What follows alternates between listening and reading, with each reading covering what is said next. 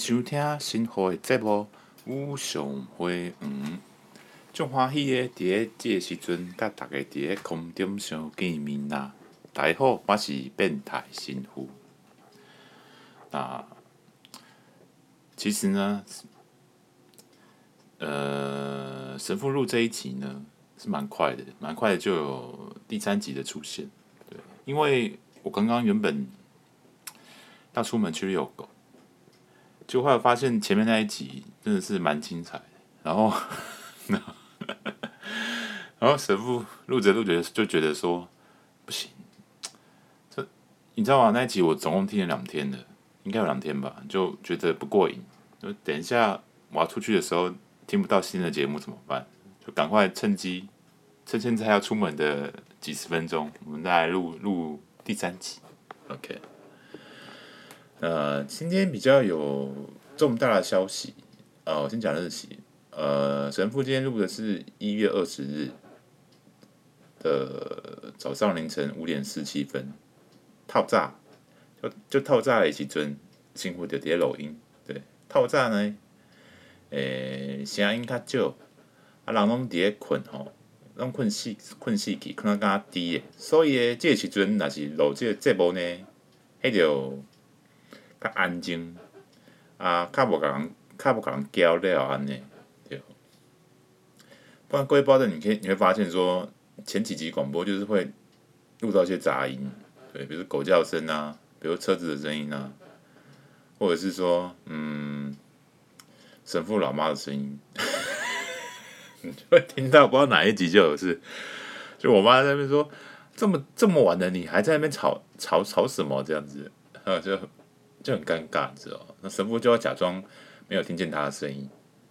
然后用用眼神暗示他说：“妈妈，你可不可以小你妈，你可不可以离开？我在录音，不要闹。”所以很像，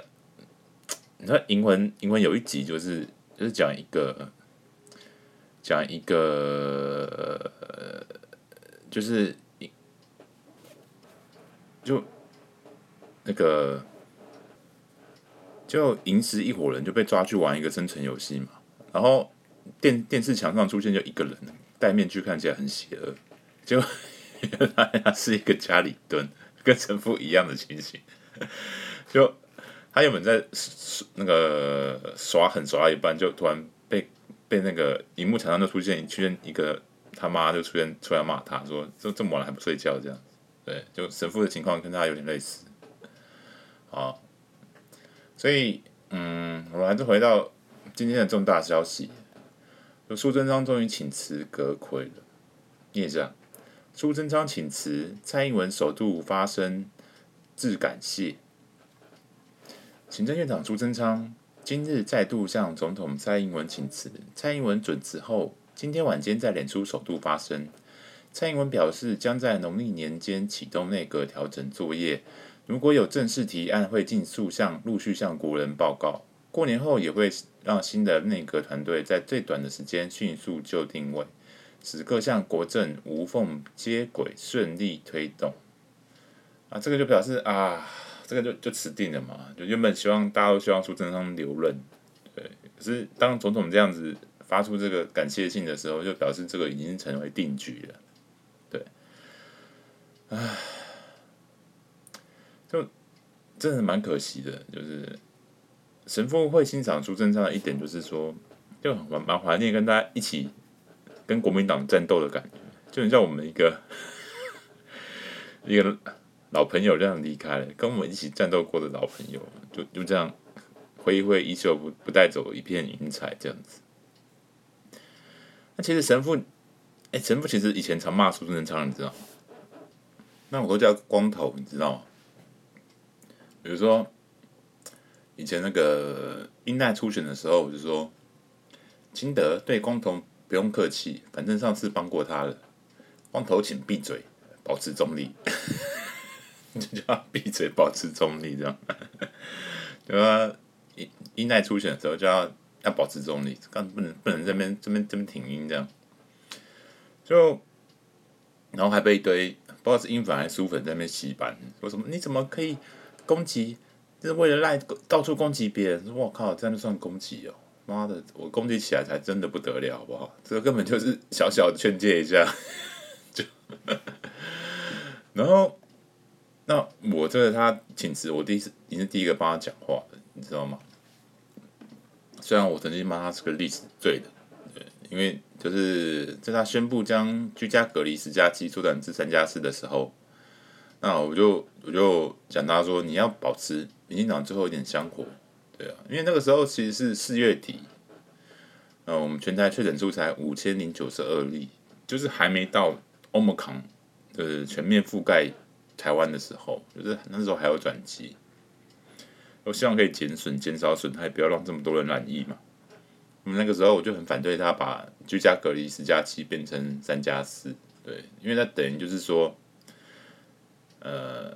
就你这样可能染疫的人的隔离天数就缩短嘛。那你说然后三加四就是为了经济嘛，四天就可以放人出来了嘛，就是就是只要快筛阴就跑出来。那那个时候其实日本跟美国都。的天数都不是这么短的，你知道吗？三天就出来，就有点超超日赶美的感觉。然后那时候高雄还其实确诊数蛮少的，我就想说，啊，你这样子全国这样一条边，然后那这样高雄不是等于被牺牲吗？就是他等于要被病毒整个入侵嘛，对啊。不过这个是后话了，就是那时候就讲他，就是讲他这个历史罪人，就是吓吓他这样子。呃呃，不过我是。就是第一个，就是对很反对他请辞的，就是希望他留任，因为我知道他他其实是一个很不错的内阁阁揆。那包括他所谓呃同婚同婚政策嘛，对不对？婚姻平权过那个专法嘛，还有就是防非洲猪瘟嘛，对不对？然后疫情的时候，他其实也是就是跟和陈时中其实一起，他也算是防疫的功臣嘛。记不记得？就那时候国民党一直说要把苏贞昌换掉陈时中，对，然后对啊，就那有些人他是说什么光头振兴出困做不好，所以摊贩没缴税的人没照顾到，这个就这个就是你知道吗？很就讲的就不是事实，就很牵强，就是为了叫他下台而下台，所以所以讲出一些很很很白烂的东西。就是光头在做振兴纾困的时候，都是在二零二一年，对啊，纾困是在二零二零年，就那个时候他是这个是两个政绩做的非常非常之好，就是就是让让台湾的名气整个整个回升，就是大家当世界都在染疫的时候，那台湾就是一片欣欣向荣，就一片龙井这样子。呃，那是那时候是我们的清零时期，你知道吗？就是虽然我们的那个防疫。防疫会造成一些防疫成本，比如说，呃，三级警戒，啊，有些这你一死的，就有些摊商可能没有生意。那这个时候补助和纾困，那其实其实他们就已经大家都已经减少不满，因为那个时候当你防疫成功，每天只有一两例的话，那其实这些摊商多少还是有生意嘛，对啊。所以真正的问题是在 Omicron 进来的时候，那个时候就是放太快了，就是嗯、呃，应该说。嗯，准备不足就就直接放了，你知道吗？就就未开放而开放，就其实其实你应该等到，比如说呃第四剂疫苗出来的时候你再放嘛，对啊。所以那个时候他这个两个真的是做得好的，然后原因是在于说 Omicron Omicron 进来，它其实也有造成，但大家都这些都很奇怪被略过，就那个时候其实造成的那个经济的困境，就是小什么小庶民啊、摊商啊，那个时候影响是个比那个。比比那个什么，比前面那个千年时期还还要严重，对，那那也没有补助，对，大家就等于是有点 放放任自生自灭的状态，所以那个时候其实欧盟好像进来是有经济代价的，经济损失的，就是你你开不要说什么开放是为了经济，你开放的开放那一瞬间对经济影响其实非常非常大，就是对对对人民的经济嘛。好，所以所以这个就不是原因，这个不是他下台原因。对这个这个那个什么纾困，那是做的好的，做的好你就不能抓做的烂。那神父会支持苏贞昌，其实哦，其实还有一个很 很大的原因，你知道吗？就你猜看是什么原因，神父会这么这么挺苏贞昌？对，就猜看是什么原因？是因为他他头发很少嘛？或者是他他很霸气嘛，或者是他他呃行政院长做得很好。其实最重要的原因是他有他的价值，台湾价值。就这就这个光头呢他令人欣赏的原因是他是少数里面现在还留存，就陈菊现在已经在监察院院了嘛，就是还少数。留在政坛上的那个党内的老前辈，那他其实他台湾价值是非常非常之高，你知道吗？那我们举个例子哈，就是呃有一篇文有一个算是评论吧，很早以前的评论，就讲讲一段民进党的历史。那你知道这是谁谁写的吗？就是我们的郭正亮先生，就是那个呃听说已经被开除党籍的人，对。就那个时候，你知道他这个论文就是在讲那个民进党当初有那个谢长廷访访中的事件嘛。他这个这个这个这个人他是比较轻中的，所以他就会在那边分析说啊，这个民进党亲中是去跟中国访问是多么棒这样子。然后那个时候，你这个文章里面就有一个人，他是非常反对的，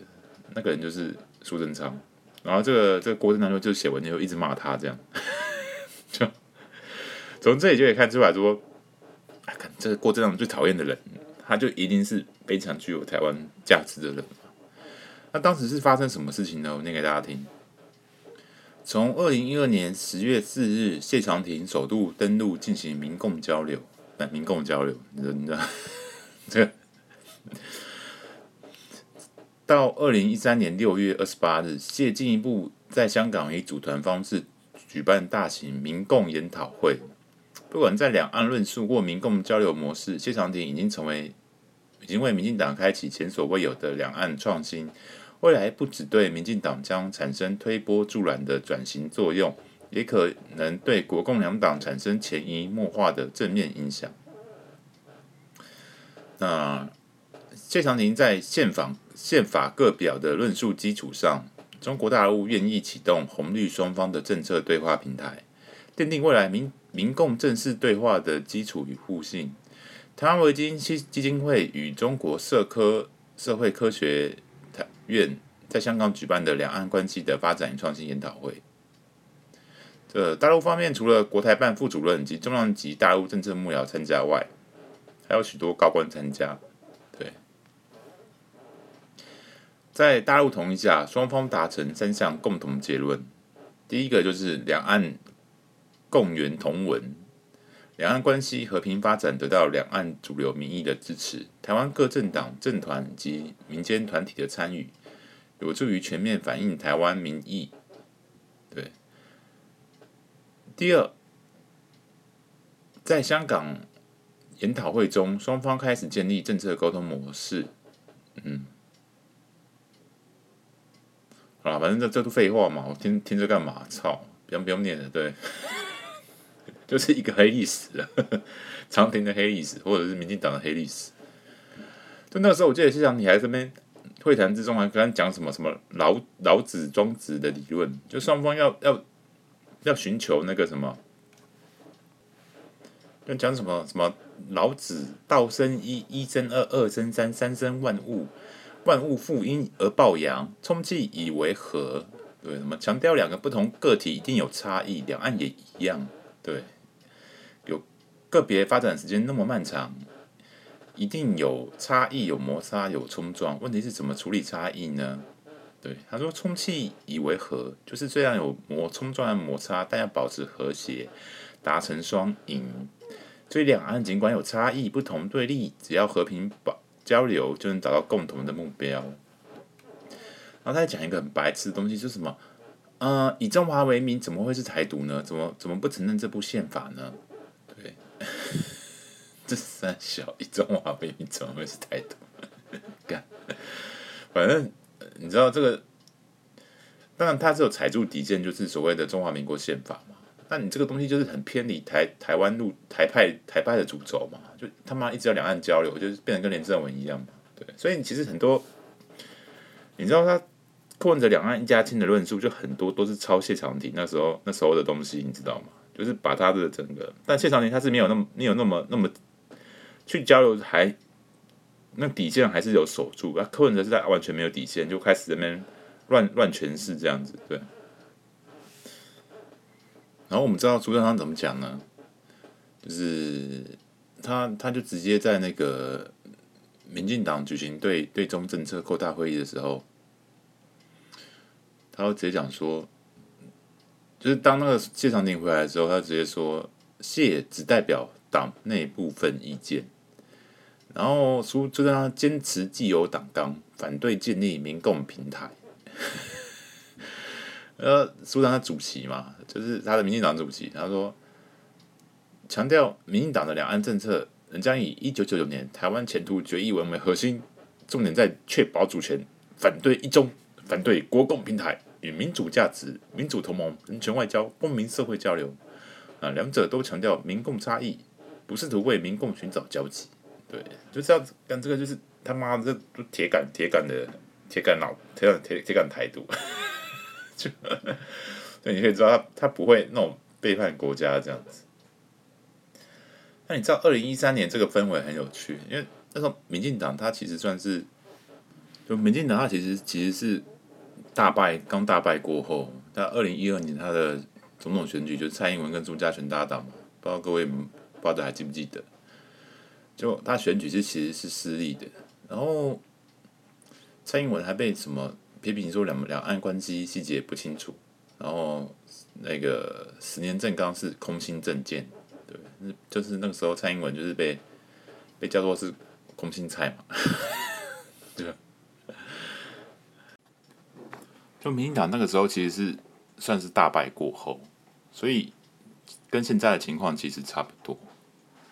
然后你知道那个在那个会议会议当中哦，就是其实。有苏起在里面，你知道吗？你就会知道说，说这个对中政策扩大会议里面有苏起，九二共识的苏起，你就知道说，那个时候嗯大败之后绥靖的氛围是是蛮严重的，你知道吗？就每次民进党要输的时候，就会有那个亲中派就会崛起，然后民进党要怎样？呃，苏起建议民进党接受不独，对，然后。然后郭正亮就开始批评嘛，对，就是什么民进党至今仍然停留在不满九二共识的受挫情绪之中，始终无法正视自己在二零零五年至二零一二年的两岸边缘化过程。问题是不满九二共识，并无助于改变民进党在两岸事务上要落后国民党的现实。嗯，民进党始终不曾回答，如果继续与台独纠缠不清，如何跳脱大陆和国际社会所划定的敏感红线？民进党如何说服中间选民，执政之后可以稳住两岸局面？就干你就知道他妈的中间选民又来了嘛？对，所以，所以神父你知道，神父之前在落败的时候就讲要那个要抗中保台，要要要尊要那个要有台湾价值，对，就是你知道哦，每次败选都会有这种人就出来说我们要我们要要。往中间靠，然后靠向中间选，然后我们要两岸关系要怎样怎样怎样怎样，要要稍微就是就是要是要放弃自己的价值，这样要放弃独立，这样。那每次败选都是这种，这是历史上就一再的重演，你知道吗？就赢了才在那边说什么，赢了才说我们要抗中保台，啊，输了就是就是说我们要什么，呃、欸，我们要两岸交流，跟中间选民靠拢，这样子。然后我们要要放弃自己的价值，对，就不要不要再再谈什么台湾独立的这样，就历史都是这样周而复始，就是民党都有这种非常恶心的性格，你知道？所以神父知道说，在我们一二六败选的时候，就一定会有这种声音又跑出来，说哦，我们要走向中间，干你之后，所以神父在神父就一定说，但那个时候我就一定要坚持说，抗中跑台才能才能胜选，维持才能才能。引导你赢得，呃，才能让你赢得摇摆选民的认同。对，你想想看，就是如果二零一三年这个时候，那我这这个会议就是我们坚信苏起的话，就这样放弃台湾独立，或者是开始两岸交流，开始什么走向中间选民这样子，那你觉得会有二零一四年太阳花学运的胜选吗？对啊，所以这问题就不是在你的价值是怎样，就有些贱货就是他妈每次输了就是就是要把神主牌拿下来，说就是因为我们是因为抗中保台才输，不是诶、你说你抗中保台根本就根本就没有拿出来啊，然后你输了就一直在怪抗中保台，就各位巴特，你知道，你身为一个台派，你你不要成为这种贱人，你知道，你就是就是你的价值就变成说。你你你知道，为了赢，就是你什么东西东西都可以放弃，就是你当中国人也 OK，然后你跟国民党一样也没关系，就是你要拜蒋蒋蒋经国也也也也没问题，就你绝对不能走这种很很堕落、很腐败的那种很人性的、太人性的路线，你知道？就是你支持民进党到底是到底是为了什么？是为了他他可以守住台湾主权嘛？守住台湾是一个独立的国家嘛？嗯，讲白了是台独嘛，对吧？就是大家虽然说，呃，就不能马上宣布独立嘛，不能不能证明自宪嘛，或转型正义，就是就是就是做一半嘛。可是你要知道，就是这个不是这个不是你输的原因，对，这反而是你下一次会赢的理由。对，你输的原因是别的，比如说你的，比如说因为疫情嘛。或者是因为那个中共那边的认知战操作很成功嘛，或者是当下的选民也是那种氛围嘛，就是呃日子过不好，就是怪说民进党太独，什么太抗中，所以什么什么什么台湾才会生活这么不好，所以所以我们我们要投降，因为我房贷还不出来，所以要投降。所以你知道，你就是你，你对民意的解读，还有对自己的。自己党的理解不能这么肤浅，就是，所以你知道吗？就神父很不了解的一点就是说，这平常大家喜欢在那边喊抗中保台，然后彼此之间就说啊，你不够独了，还不够怎样啊？我才是真正的支持民进党的人呐、我才是哦最棒的一四五零。他输的时候，就每个人都安安静静的闭嘴，然后开始讲说怪什么抗中保台才会输。对，然后我觉得这种人都是都是很菜逼巴的人，你知道吗？就他妈就是你那个滑脑，你知不知道？就就你们就一些很有声量的人，他们就都有这种这种意见嘛。对，我就觉得很不以为然，就是你们这些人都太太菜了，你知道吗？就是不懂民进党，然后假装自己很感好像好像很挺民进党一样。只是你要知道，你要支持这个政党，要知道这个政党的本质是什么。所以很多人说说民进党大败之后，蔡英文。蔡文代替带领民进党说走过这个这个落败的时光，然后重振声势。那其实不只有蔡英文哦，其实真正的就是在这大败之中坚持自己价值的人，然后没没有妥协，然后继续走往下一场胜利的，其实背后很大的原因就是因为有苏贞昌这个民进党主席。不然这个时候，不然你像我们二零二二年，搞不好我们现在遇到的民进党，它其实就是一个。很很中国化，很两很两岸交流化，然后然后放弃台独，就是很那种很很腐败的政党，就是不会有有没有当做苏贞昌，就不会有现在这个这个现在我们大家说要抗中保台的民进党，对，所以我对赖清德讲什么和平保台，其实觉得非常非常持否定的态度。就赖清德身边的人，不知道都顾哪些人，就是也是这种绥靖主义的这种氛围嘛。就是，你知道，你讲和平保台，那我问你，那民党要不要改成那个和平进步党？这不是什么事都是哦挂个和平就 OK 这样。越讲和平的人都常常是越出卖大家利益的人嘛。对啊，那什么苏起他们也是讲到两岸和平，然后和平叫也是讲很多人讲反战嘛，反战就是要放放弃放弃武力。那最后赖清德被炮了一下，有有修正。所以你就知道说，这种这种很绥靖的氛围是是是非常糟糕的，就是很妥协，然后很很躺平，然后输了就要就要投降的氛围是是非常非常堕落的那种思维。那虽然最近赖清德他有说什么，嗯，说我们不会宣布台台湾独立的，什么？可是你知道他当他这样说的时候，你就知道说。台湾独立最重要的一层就是就是宣布独立，这是一个非常重要的过程，对。所以他虽然说你不觉得很奇怪吗？就你知道他的这个论述其实是抄蔡英文的，你知道，就是台湾不会再另行宣布独立。就蔡英文过去在二零二零年接受 BBC 专访之后，然后就问记者就问他说：“原则至少在原则上，你支持台湾正式独立吗？”蔡英文的回答是：“我们并不需要宣布台湾是一个独立的国家，因为我们已经是一个独立的国家。我们称呼自己为中华民国，我们有政府、有军队、有选举。”对，就是他这个论调其实是。抄蔡英文，你知道？台湾是一个独立国家，名字叫中华民国，然后有什么中中华民国台湾？对。可是你知道蔡英文那时候有讲，有个新闻泄露他的他的消息，有个小秘密。他说，蔡英文回应，他一直没有正式宣布台湾独立，也没也没有修宪或改变国旗，表现已经算克制。对，就是说，我不宣布独立，其实某种意义上来说，呃，就是说我可以独立的，你知道吗？就是我我把这个当做谈判筹码，只是我暂时不说而已。对，虽然这个新闻很快内容就修掉了嘛，对啊，就比较可惜了。我们蔡英文他他也是太那个，呃，不过蔡英文有好处就是说，他其实提出过一个概念叫抗中保台，抗中保台就是就是台台湾独立的具体实现嘛，对啊。就是抗中，你才可以反对统一嘛，让台湾有一个不被中国并吞的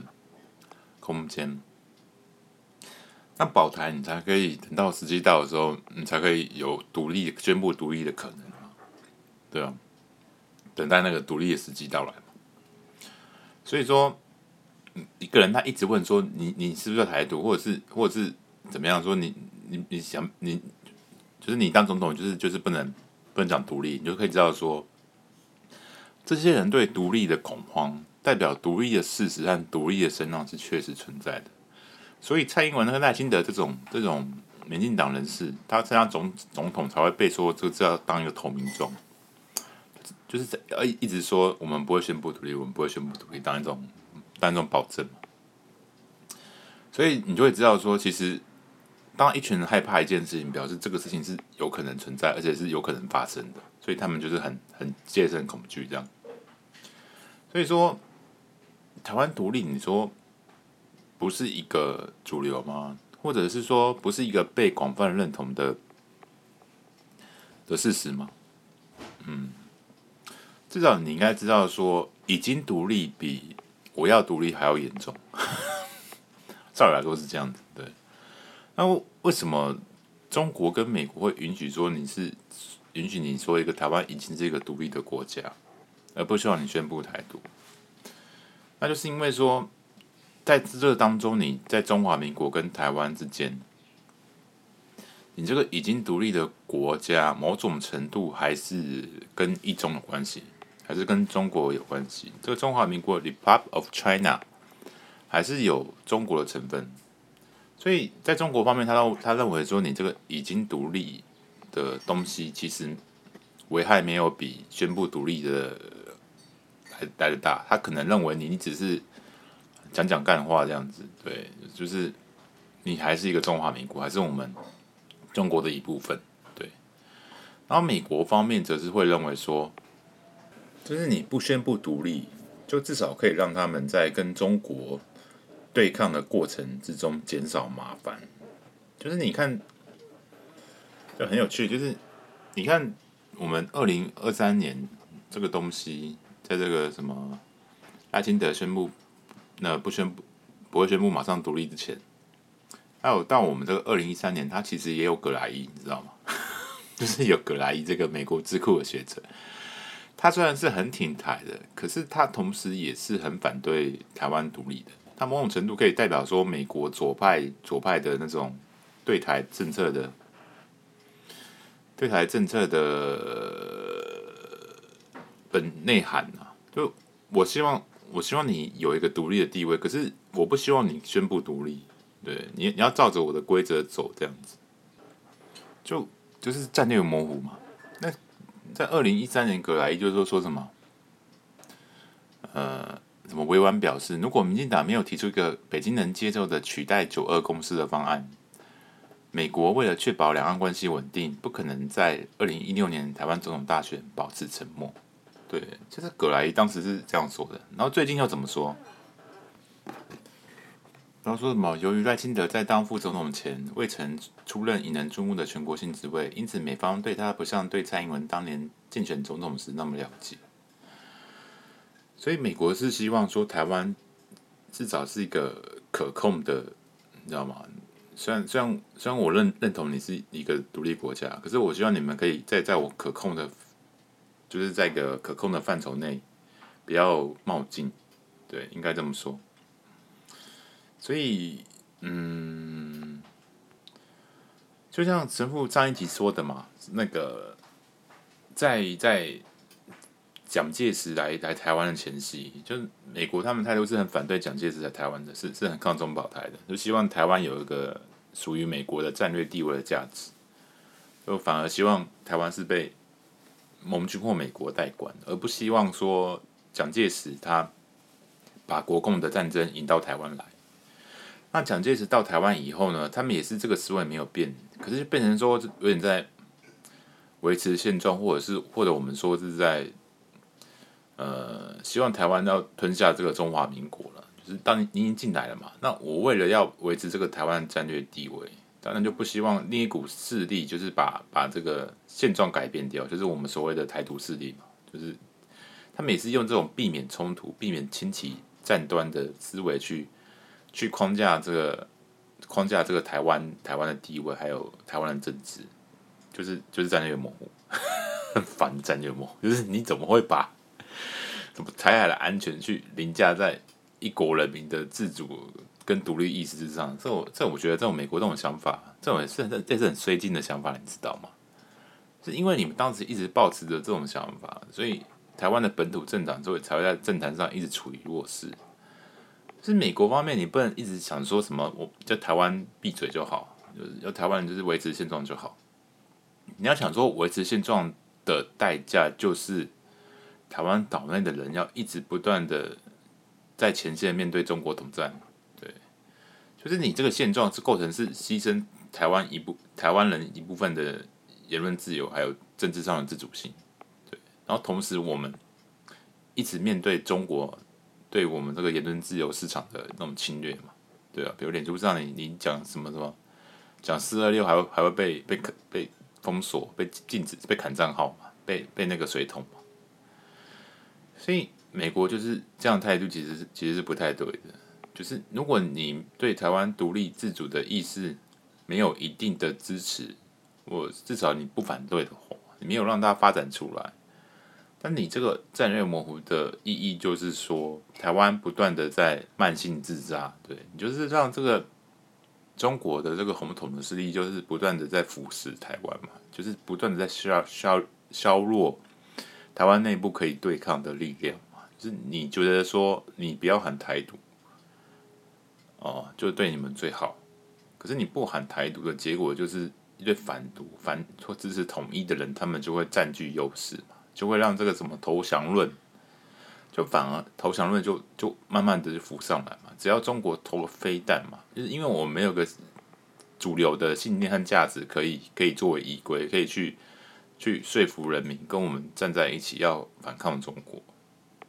就变成说他放一颗飞弹过来，就一堆投降主义，一堆怪民进党，要教训民进党，为什么投给民进党，人民会上战场？甚至我们连那个什么买一个布雷机，你知道吗？会丢那种地雷的那种、那种、那种车子，都会被讲说哦，你是要让我们台湾人民的巷弄之中陷入战场，就是你、你、你、你就是没有要保卫台湾，你就是让让让中国。侵略我们，要让台湾陷入战场，就是我们连这个买武器都会被这么讲，然后搞什么黑熊学院都会被被其他人说你你是要什么什么吊路灯什么一大堆的，就是你知道对付台湾人不是不是要不是要抗中，就是台湾内部有这种很本身就已经有这种被殖民国家的那种悲哀了，你知道吗？就是中国国民党还没有死透嘛，就是他他们还占据政治的主流势力嘛，然后又有。中国的威胁，他们是有很多的钱可以投入到台湾的言论自由市场去买一些网红干嘛的，你你其实很难抓，而且你也根本就是，像之前那个爆料公司不是被讲讲说什么在什么维京群岛里面开公司嘛，然后就突然讲讲的是那个什么日本蛋的事件在在煽动民粹嘛，日本一个蛋多少钱？台湾台湾水深火热，就台湾在这个已经非常非常处于劣势，那你这个美国照理说应该要支持台湾的。这个这个国家怎么还会在介意说什么台湾里面 把台湾唯一可以对抗他们的抗中保台或者是台独思想给呃，比方说就是限制你就就加入限制嘛，对啊，所以我觉得这种战略模糊的思想是真的他妈的真的很白烂。美国应该走向战略清晰，就是为什么当初我会挺比较相挺川普跟共和党的原因，他们是很清楚的知道这个事实的本质。就是你你你要对抗反制中国，或者是对你们希望台湾对美国有产生利益或价值，但其实你要做的是扶持台湾岛上的独立势力嘛，就是就是至少要要有那个本抗中保台的这边的主流思想，你至少要把资源一直做到他他这边，才可以跟跟红媒对抗。你根本就不知道我们对抗的是什么敌人，就是你们美国本土。所以有时候我会想说你，你你卖这么多武器给他吗？你为什么就不管一下祖克伯呢？对啊，你只要把祖克伯管一管，然后让我们台湾在这个脸书平台上面不要受到这么多的这种统统战的这种这种文字狱，或者钳制言论自由，那其实台湾的这场舆论战争就会好打很多。就是你美国也不用花这么多钱，知道吗？但是呃，台湾人。的思想才能武装起来啊，就是才有那种才有那种反反抗的意志啊，就就是不会像现在这样败选，然后任人予取予求，然后民进党他是这么变成这么不稳定，只要只要一输就会想要讲难听点，就是一输就会想要，就有一些人想要想要就就不想努力的，就想当一个跟国民党一样爽的人，这样，他这这样对台湾的地位跟前途是很不利的。就各位报道，你想一下嘛，是如果我是中国，我什么时候会挑起战争？是是台湾喊独立的时候吗？不是啊，应该是说，就是当台湾人一群人说要投降的时候，一群人在你面前喊喊喊投降，我要投降的时候，我问你，你是中国人，你打不打？这个时候是最好打的打的时候。对啊，所以你要遏制这个投降论，就是你要有进取、积极进取、有捍卫主权的人嘛。捍卫主权要什么方法？就是你要个具体的信念嘛，就是你要抗中保台，你要台湾独立嘛，就是你要让台湾独独立成为一个主流嘛，对，不管你这个内涵是什么，比如说台湾是一个独立国家，你后面其实你美国的底线就是不应该画在说台湾不能宣布独立，你他妈的你，我们就本来就还没有宣布，我们也是会看国际情势的好吗？就是我们这样台中国，它现在。疫情已经这么严重，然后死这么多人，就是一个棺材要卖到十八万，就是你他的，你看医生已经已经看不到了，然后你你死的时候棺材价格还这么高，其实中国从决定魔性清零的时候，他就已经注定攻台无望了，你知道吗？就是他，你要想象这疫情就是一场战争，中国已经在为了在这场战争里面付出了非常庞大的经济资本。他们 GDP 现在只剩百分之三嘛，进步对啊，进步到只剩百分之，退步到只剩百分之三。所以说，中国其实它其实现在已经没有，虽然他们会什么发射飞弹啊，攻击岛台了，可是你知道为什么中共会发射飞弹吗？你觉得是台湾挑衅吗？或者是，或者是说，嗯，那个谁，裴洛西来台湾吗？我跟你讲，不是诶、欸，中国会发射飞弹是因为。被自己人民挑衅，被中国人挑衅，没想到吧？就你知道那时候，你看胡锡进的态度就知道了，他就是战场外交，然喊很大说：“你陪我去打台，我们就要怎样怎样，我们就要就要军演干嘛干嘛，我们就要攻打台湾。”可其实裴洛西来台那一瞬间，那一瞬间他是熄火的，你知道吗？中国他本来是不想冲突的，他反而是被他带起来这股小粉红，就中国人民嘛。他们一直就说很一开一开始就很兴奋说啊，要说对啊，教训台湾，绝对不可以让台湾被美国势力、被美国境外势力入侵，啊、结果他们原本很很高兴，结果发现说妈的，原来自己国家这么弱，所以就一直在骂骂中国政府，就骂中共，说什么什么，你们怎么不敢打？这这嘴炮啊！说你这样子是什么算什么爱国者？结果在抵不住这个浪潮下，中国就怎样？就就发射飞弹，他因为他要对自己人民做交代，你知道吗？所以这个台海威胁其实是中国人民挑衅他的中国政府，他他不得已才发射的。所以你要想，就是说，台湾的问题，其实台湾跟中国的问题，就是面对中国侵略的问题，就是有一部分是来自他们被洗脑的这种中国人，你知道吗？那种怨妇的思维，你知道吗？不好的。就是因为中国他们中中共统治中国其实是怨声载道，他们要付出很庞大的维稳经费，随时很害怕被他们的人民所推翻，所以他们需要台湾这个地方来替他们转移焦点。有一个呃，我们要统，只要反正只要出什么大事，比如说死多少人，他说没关系，我们要统一台湾，大家要凝聚共识，对。然后他们管制言论的结果，就是说，嗯。你人民不能抱怨说，不能抱怨中共怎么样，不能不能说清怎么样。可是你你们可以骂台湾，当一个宣泄的出口。你们可以骂民进党，什么骂骂说台湾就是为什么不回到祖国怀抱？就是你们可以骂这个，就变成说一个，当你比如说一个人他被虐待，你知道吗？然后他被规定说不能不能，你不能骂你的主人，你你不能反抗。可是你可以去去对另外一个娃娃迁怒。就是这就台湾就变成一个出气筒，对，变成是台湾的主要的对于中国的中共的意义而言，统不统其实没有那么重要，反而是你能不能能不能随时随地给我当出气包比较重要。只要有事没事打压一下台湾，那中国就会有统治的正当性。所以我们用这个逻辑去想说，中国他绝对不可能想要真的把台湾统一的，因为统一以后就没没这个价值了嘛，他就要直接面对他的人民了嘛，就不能。不能再闪避了，那就因为那台湾对中中国人来讲是一个非常，他们有一个非常很怨妇式的情节嘛，就是为什么你们有民主，而我们没有嘛？一方面又希望说，呃，台湾人是中国人，所以这样我们中国也好像就有民主，至少我们有一个华人国家，它是有民主的。所以不管是反中共还是支持中共的也好，他们的一个共识就是说，台湾绝对不可以脱离中国嘛，对啊，就是有这种很。很病态、很变态的迷失，所以才会一一直，他们才会一直一直过苦日子，一直没有民主跟自由，对啊。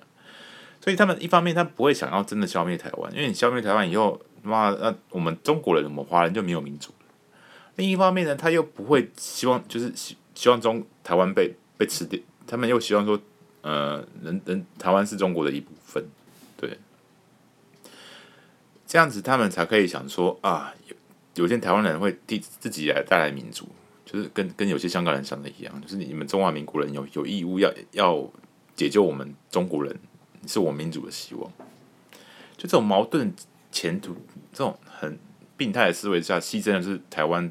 独立自主自主的地位嘛？就是你台湾人必须重婚，你是必须为我们这个呃伟大中华复兴。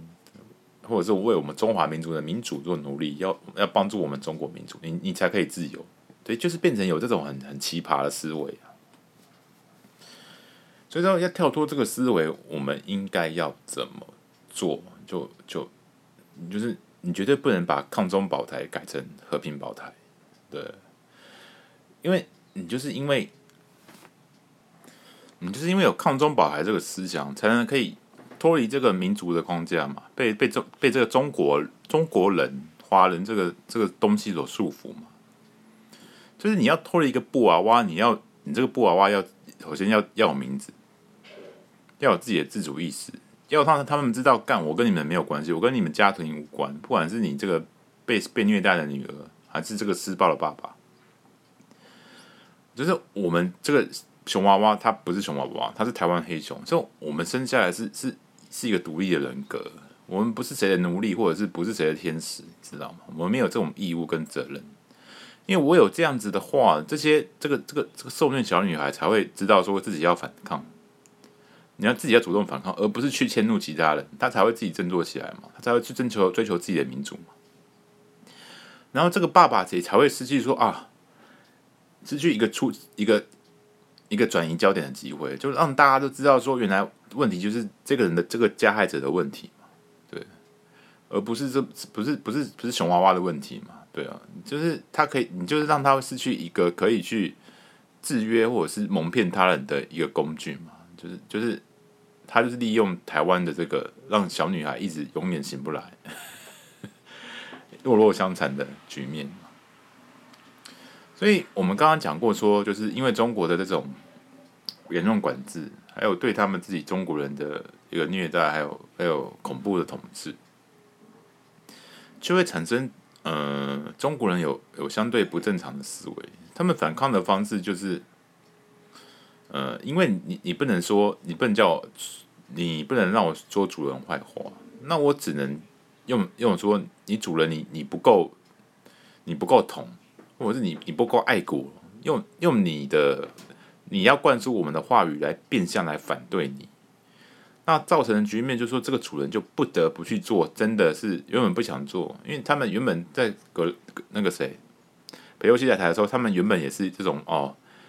反正说要开战的，就是就是就是把他们言论管制掉，你知道吗？他们其实也不想动，他们也是也是有那种晋绥主义，也是习近平他其实也不想制造纷争。所以，所以，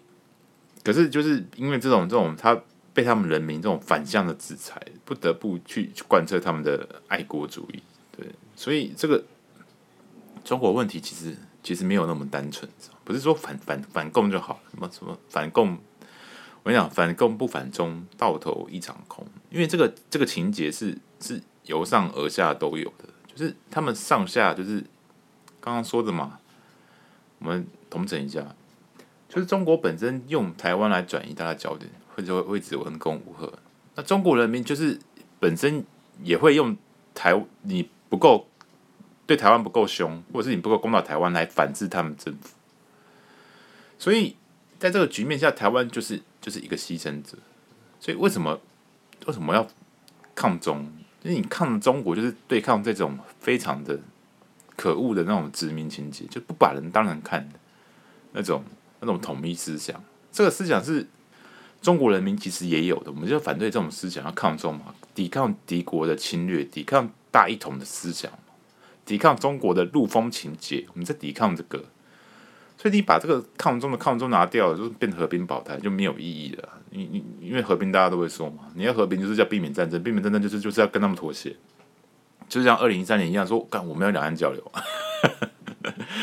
就就然后说我们要这边老子一生二，二生三，三生万物，所以我们跟中国交流，就会变成这种很白痴的东西。就是你要，就是不管是中国政府还是中国人民，他们都在用谎言互相欺骗，然后拿台湾当自己的棋子，当自己的洋娃娃。所以台湾人要，如果你真的要解救中国人，就是要让他清醒，是不要让他不要再进入强暴者的逻辑了，不要再那么斯德哥尔摩了。就是你你你不敢反对，你只能去拿说哦，你，你就很像电影里面有个，比如说有个女小女孩，她一直一直一直被被打嘛，被施暴嘛，对，她就骂说啊，你你就不敢打隔壁的那个那个小男孩，然后就是。以为在惩罚惩罚他爸爸，就不是你在牺牲其他人，跟就是让让别人跟你一样。对，所以我们要这个时候，这小男孩要怎么办？他要长大，他要做给小女孩看，说要直接痛揍他老爸一拳，正就正拳正拳击中那样子，正面上他，把就在抗中要反中，对，让做给小女孩看嘛，说你也可以跟我一样嘛，这才是一个生而为人的样子嘛，对，这就是为什么陈父会。反就是很敬佩苏贞昌那个时候的原因，他那个苏贞昌那个那那时候那个态度，就让我想到，你知道吗？姚文智在什么绿白合的时候，姚文智还坚定的捍卫台湾价值那种感觉，说绿就是台湾价值。这贵包的你就是你知道你你要当一个民进党支持者，要当个台派，要当个一四五零，你首先就是要守护自己的台湾价值，要支持台湾独立，不然你就不要讲自己是台派，好不好？不然我看了眼睛都会觉得他妈的我在看什么东西？是不是华国人在自以为是台派一样的？他妈你是你是你在渗透是不是？大家大家我当然知道不是这样子，因为大家大家大家都菜逼吧嘛，就是刚刚支持民进党不久，民党也需要你们支持。可是你们真的要知道说，呃，民进党它的本质是什么？还有对于我们这个台湾岛上，我们真正需要的是什么？好，接下来我们聊一点比较柔软的议题。嗯，我们来讲一下神父的告白经验，一生一次的告白经验。哈，对，讲大家大家都很想知道哈。好，就是嗯，就大家可能以为哦，神父你这是变态嘛？你变态还有什么感感情生活？还会告白哦？你是跟小女孩告白是不是？没有没有没有，没有这么夸张。神父他其实他本质上是一个非常一个正人君子呢，就是不近女色呢，就是不会整天追着女生屁股后面跑。对。那我，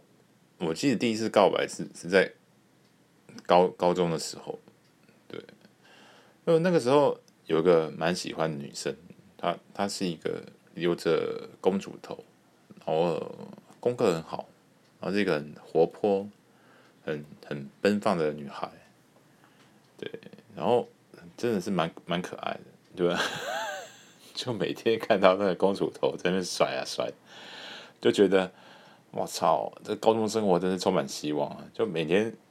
每天上学的兴趣就是就是看他在干嘛，那那就很有趣。就是神父在高中的时候，高高一的时候，其实读的是男就是男男性的班级，还没有男女分班嘛。那时候还没有分文组跟理组。然后那时候神父高一其实就是一个一个小痞子，你知道吗？就是跟一群男人混在一起，然后每天就是在做一些很作威作福，就比如说在。那时候神父人缘很好，然后成成绩其实蛮差的，就是大概可以考到呃最最高纪录可以考到嗯、呃、全班倒数第三，对。不过呃不过我也可以说这一学期考全班倒数第三，然后然后下一学期随便读一读又回到呃前前十五名或者是二十名中中段的位置，所以我的程度应该在在中段这个位置比较多。然后呢，那个时候我们就有那个国文老师也会在教国文嘛。那我就那时候对对，因为这个国文老师就是教的非常的好，你知道吗？他就有看见神父的才华。还有时候，我记得有一次暑假作业是那个老师叫做叶青老师，他他会希望说我们这些男生，呃，把自己以前在国文课上写作的东西做一个一些作业，可以可以自己弄成一个册子或一本。或者是一本报告这样子，当做暑假作业。那时候神父就异想天开，我就就就准备了一本，就当大家大家都是当成那种报告在教的时候，那这个天才神父呢，就直接把它印成是写成一本书，就那神父立志想成为作家，就从从那个时候开始，就是我我把它，因为大家都是把既有的一些文章，就是。定在一起就是就是就是交报告的，那神父不是哦，神父是把整个，我就完全完全不管不管之前写的是什么，我就把它就是自己就是印自己，我我我拿这本书了，这本书真是尘封已久之书，这本书就是我用铅笔写的，印成一本像很古老的那种小册子，非常棒，等下等下印出来给大家看，现在哇塞。就，我现在看了这本书，拿出来了，真是太棒了！这本书叫《时语集》，对，时就是时间的时，语就是语言的语。就因为我们老师很喜欢教一些很散文啊，或者是当当代作家的一些文集。好，我念给大家听这本书的序。这是一本由乳臭未干的小子所写的一本乳臭未干的书，没有华丽的辞藻，也没有动人的笔触，里面有的只有一颗真诚的心。高中时候写的，寄托着平凡少年心情的点点滴滴。你也许会说，少年时期的心情还有什么呢？就只是些课业压力嘛，渴望爱情、叛逆叛变、矛盾的心情。而且老师还把我矛盾的“盾”错字，我写成是那个“顿一下”的“顿”，它其实矛盾“盾”是盾牌的“盾”。呃，这些司空见惯、平凡无奇的东西啊、我只能说，平凡也有平凡的美。写点平凡的东西，当个平凡的人，或许比叱咤风云、大起大落还要好得多了。这是一本乳臭未干的小子所写，一本乳臭未干的书。当然，不一定只有乳臭未干的小子才能看。对，那老师就点评：这是原汁原味建造生命的真纯。就把诗写掉了，对，叶金老师才盖个印章认证说：“妈的，这是一本好书。”这样，对。那我们看这本书在写什么？哦，这这我这个一定要 拍照拍起，就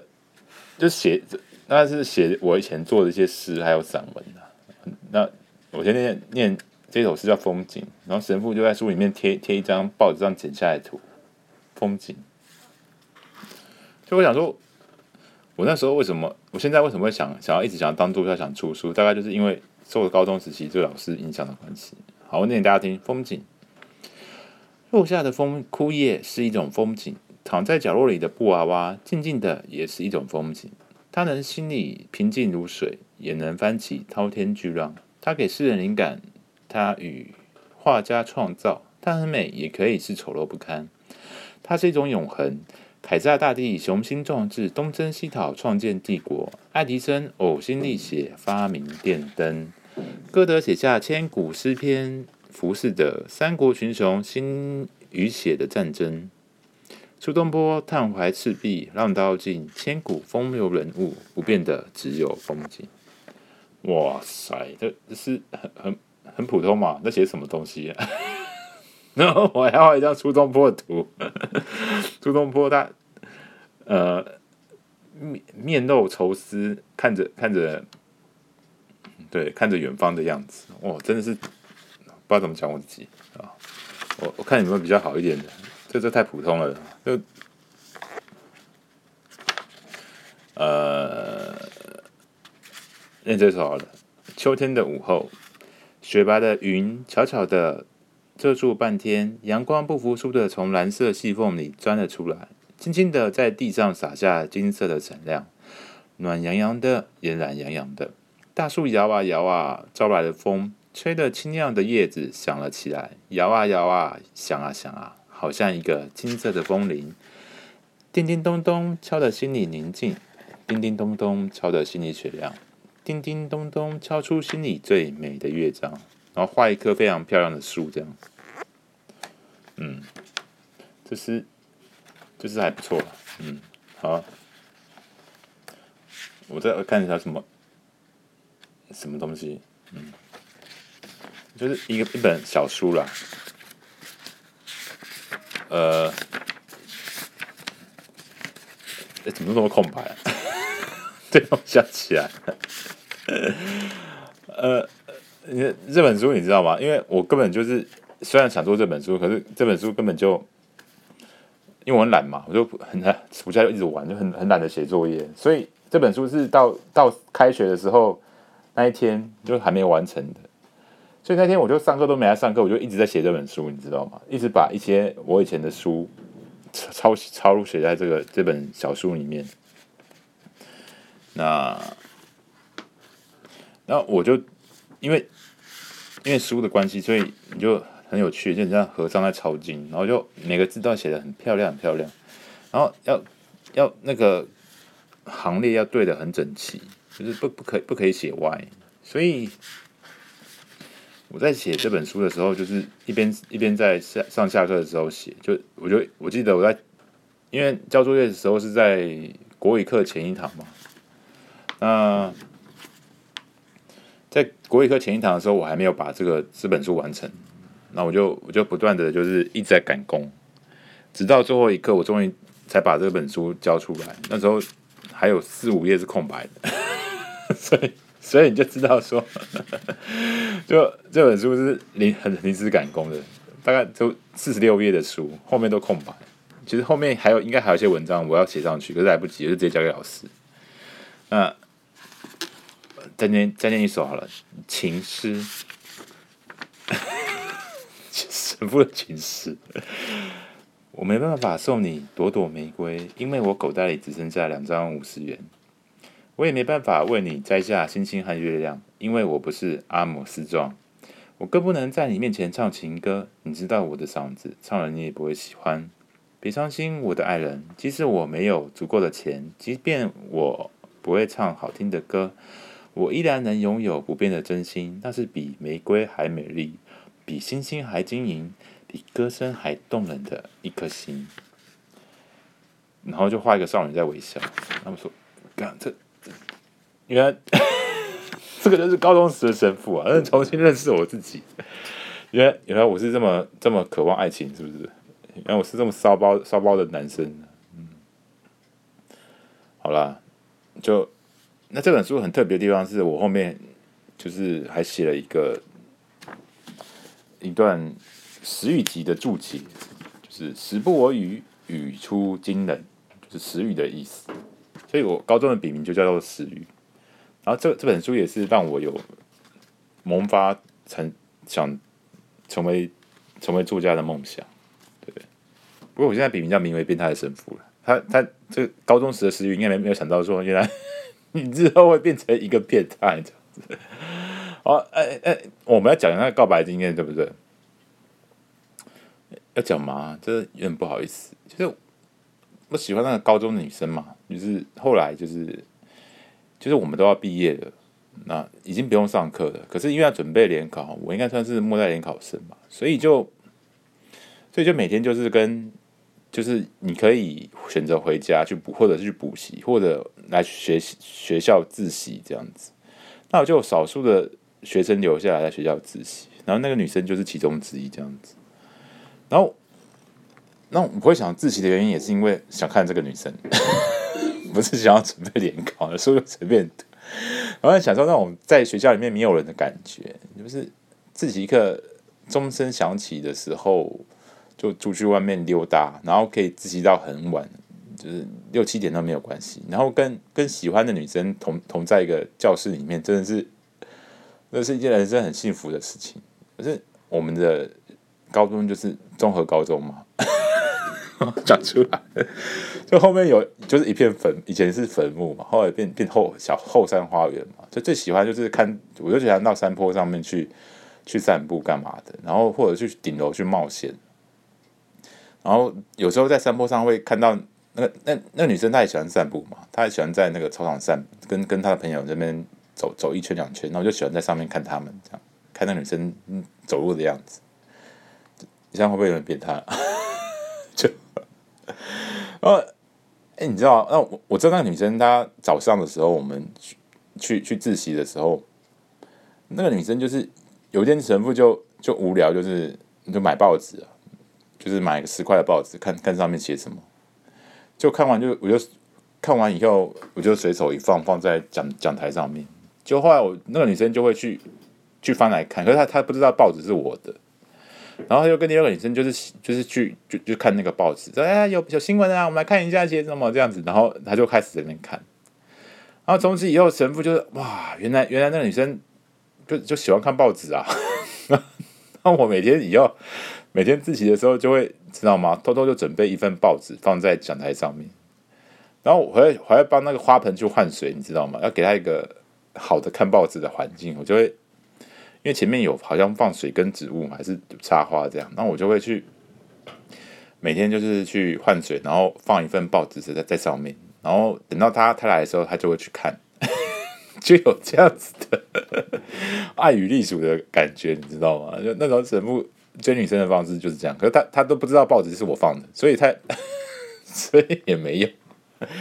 然后我原本是坐在后排嘛，那你知道吗？后来因为。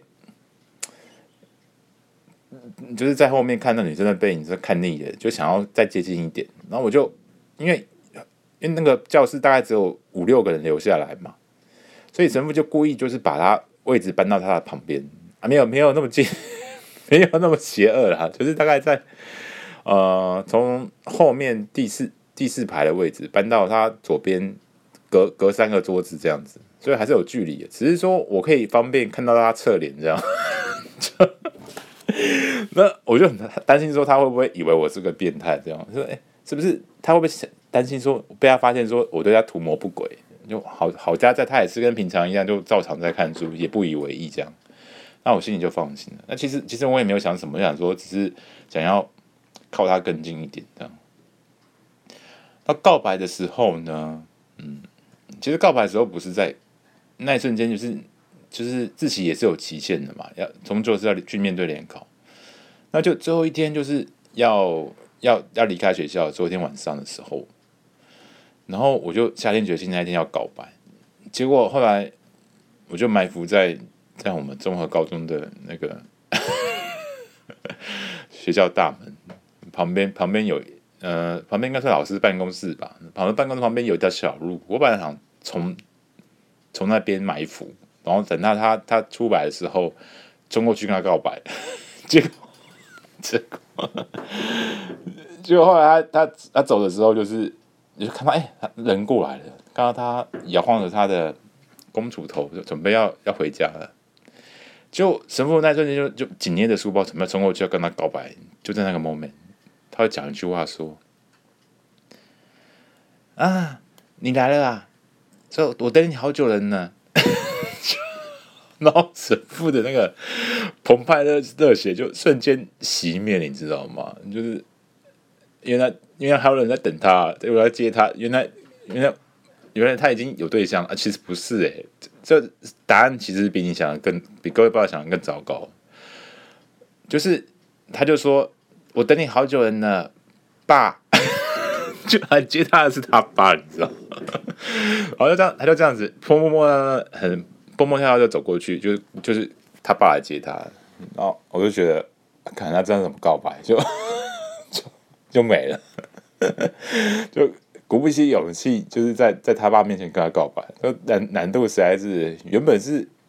原本是跑步的，你知道吗？就一下子变成是是那个。马拉松，我觉得根本就那门槛一下太变太高了，无法完全无法达成，就他就跟他爸回家，然后我就 我就没有失去跟他告白的机会，这样，就是对。那到底神父后来有没有告白呢？哦，其实是有的哦，就是后来我上大学了以后，我就写了一封信给他，就是 email 告白，就整个鸟调，就写说。呃，大学生活其实，哎，高中的时候其实我我很我很喜欢你。那写这封信不为什么，就是想要想要告诉你我的心意，就仅此而已这样子。然后后来他有回，对，因为我在上面写的非常非常自恋，你知道吗？我就说可能你已经你已经有对象了，所以所以我可是我还是我还是想把我心心意告诉你。然后他就说没有啦，我因为她是很大话之的女生，她说没有我没有对象啦，哈哈哈，哈。就就这样，说有有很谢谢你喜欢我这样，然后然后我心里知道，虽然很高兴，她现在还没有对象，一切一切也没有，可是她谢谢你喜欢我，就是很就很感谢感谢我的那种心情，我就让我不知道怎么接下去。而且我你知道吗？神父的缺点就是说，就很就很不会追女生，你知道吗？就根本就不知道怎么追女生，也没有追女生的经验，所以后来就没有没有下文，对。就就是一个高高中的恋爱，就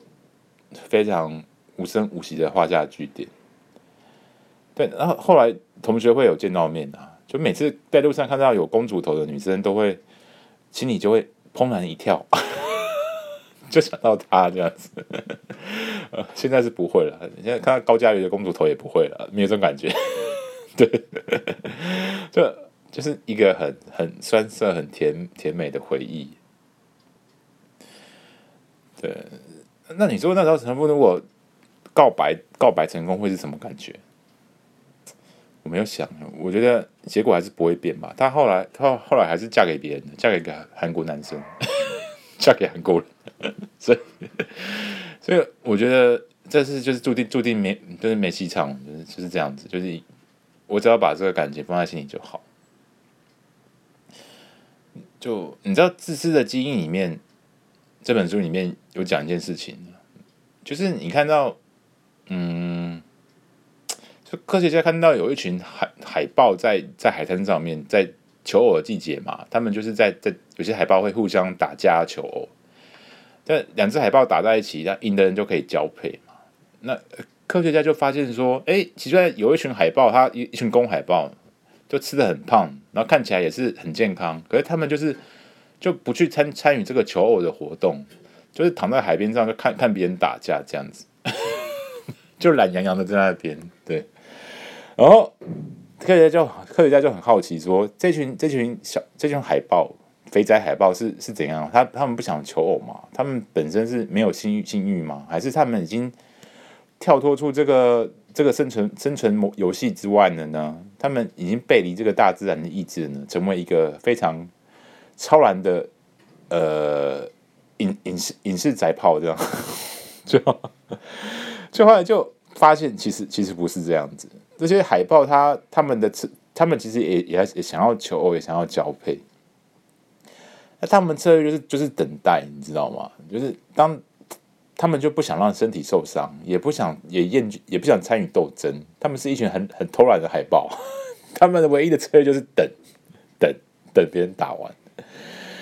呃，就是当这个这些公海豹的策略是打架嘛，就是竞争啊，展现自己的的优势给给雌海豹看。那这群海豹的策略不是哦。他们是，他们是一直等，你知道吗？一直持盈保泰嘛，就是等到等到最后机会就是你的嘛，就等别人打。应该，但是有人觉得这是可能两什么两打两败俱伤，他趁虚而入，不是？他们是可能等他们两个字都都打死的这样子，那母海豹就可能会，呃，就可能会会会会注意往自己身上身上身上集中这样。所以这些海豹他们不是不想求偶，只是他们策略用的不一样。他们用的是一个非常非常省省力的策略，就是单纯的就等待。那等不到他们也没差，就顶多就不交配嘛。反正他们他们的交配策略就是等，等到呃，希望用这个等待的方式呢，可以可以可以看，就获得获得交配的机会。这样，他们他们就是不想要，他们想要保全自己，他们不想要受伤，他们厌厌恶争执。不想要落入这个 这个磁性的圈套里面，所以这个策略其实跟神父蛮像的哦，就是嗯，等待等待真爱的降临，等待就是一种策略，所以，所以我也不会追求，我觉得追女生对我来说实在太太难了，对，就是就是等等待，靠自己的一些，你知道吗？就是等。靠自己的魅力和自己的信念去吸吸引异性这样子，可是一直都没有成功。我我也没差，顶多就是就是就是不能交配而已嘛。就对大家都不重要，只是只是一个过程。有有也很好，没有也无所谓，真的。就是等来的结果，搞不好搞不好是最好的。因为他知识精英他是这样分析的，就是万一就被这个海豹等到了一个雌海豹。就是有有些雌海豹，它可能他们不喜欢这种打架的海报，喜欢这种 肥仔海报，就是觉得它哦很健康啊，然后都没有伤害啊，然后然后也没有也看不出它是强是弱，这样就是非常一个很悠闲的状态，就是很很看透看透一切，搞不好这样的海报会有些雌海报会很喜欢。所以当如果他万一这样等成功的话，你知道吗？他就是用最少的代价，他他不用打架就就得到一个交配的机会，最小的损伤。所以这这个海豹他的思维模式是这样想的，就是说，哎，我这个什么都不干，这种佛佛系求偶法，这种等待，这种等待的方式，虽然虽然不可能，呃，虽然可能一辈子都可能没有交配机会，可是万一有的话，我就是坦丢了，你知道吗？我就毫发无伤，不用给他。逃避竞争就可以就可以用无痛的交配权，这样子，这还是最聪明的方法。就是在他们的海豹的思维里面是这样想，对，就是神父神父也是这样，神父就我没有办法教你怎么交女朋友，可是我可以告诉你，就是 怎样交不到女朋友的，有什么方式可以交不到，那你交不到女朋友。就是你就不要追，你就不要主动追女生，你就永远就不会有女朋友。可是万一你有的话，他妈你就是赚到了，你就根本会有一个最棒的女生，就大概是这种概念。好，今天的节目就做到这边了，希望各位呢也可以有一个呃很坚定的信念，一样有台湾价值，然后很很。展现自己的信念，然后很很慵懒、很悠闲的夜晚，像一个肥仔海报一样。对，好，呃，再见了，朋友。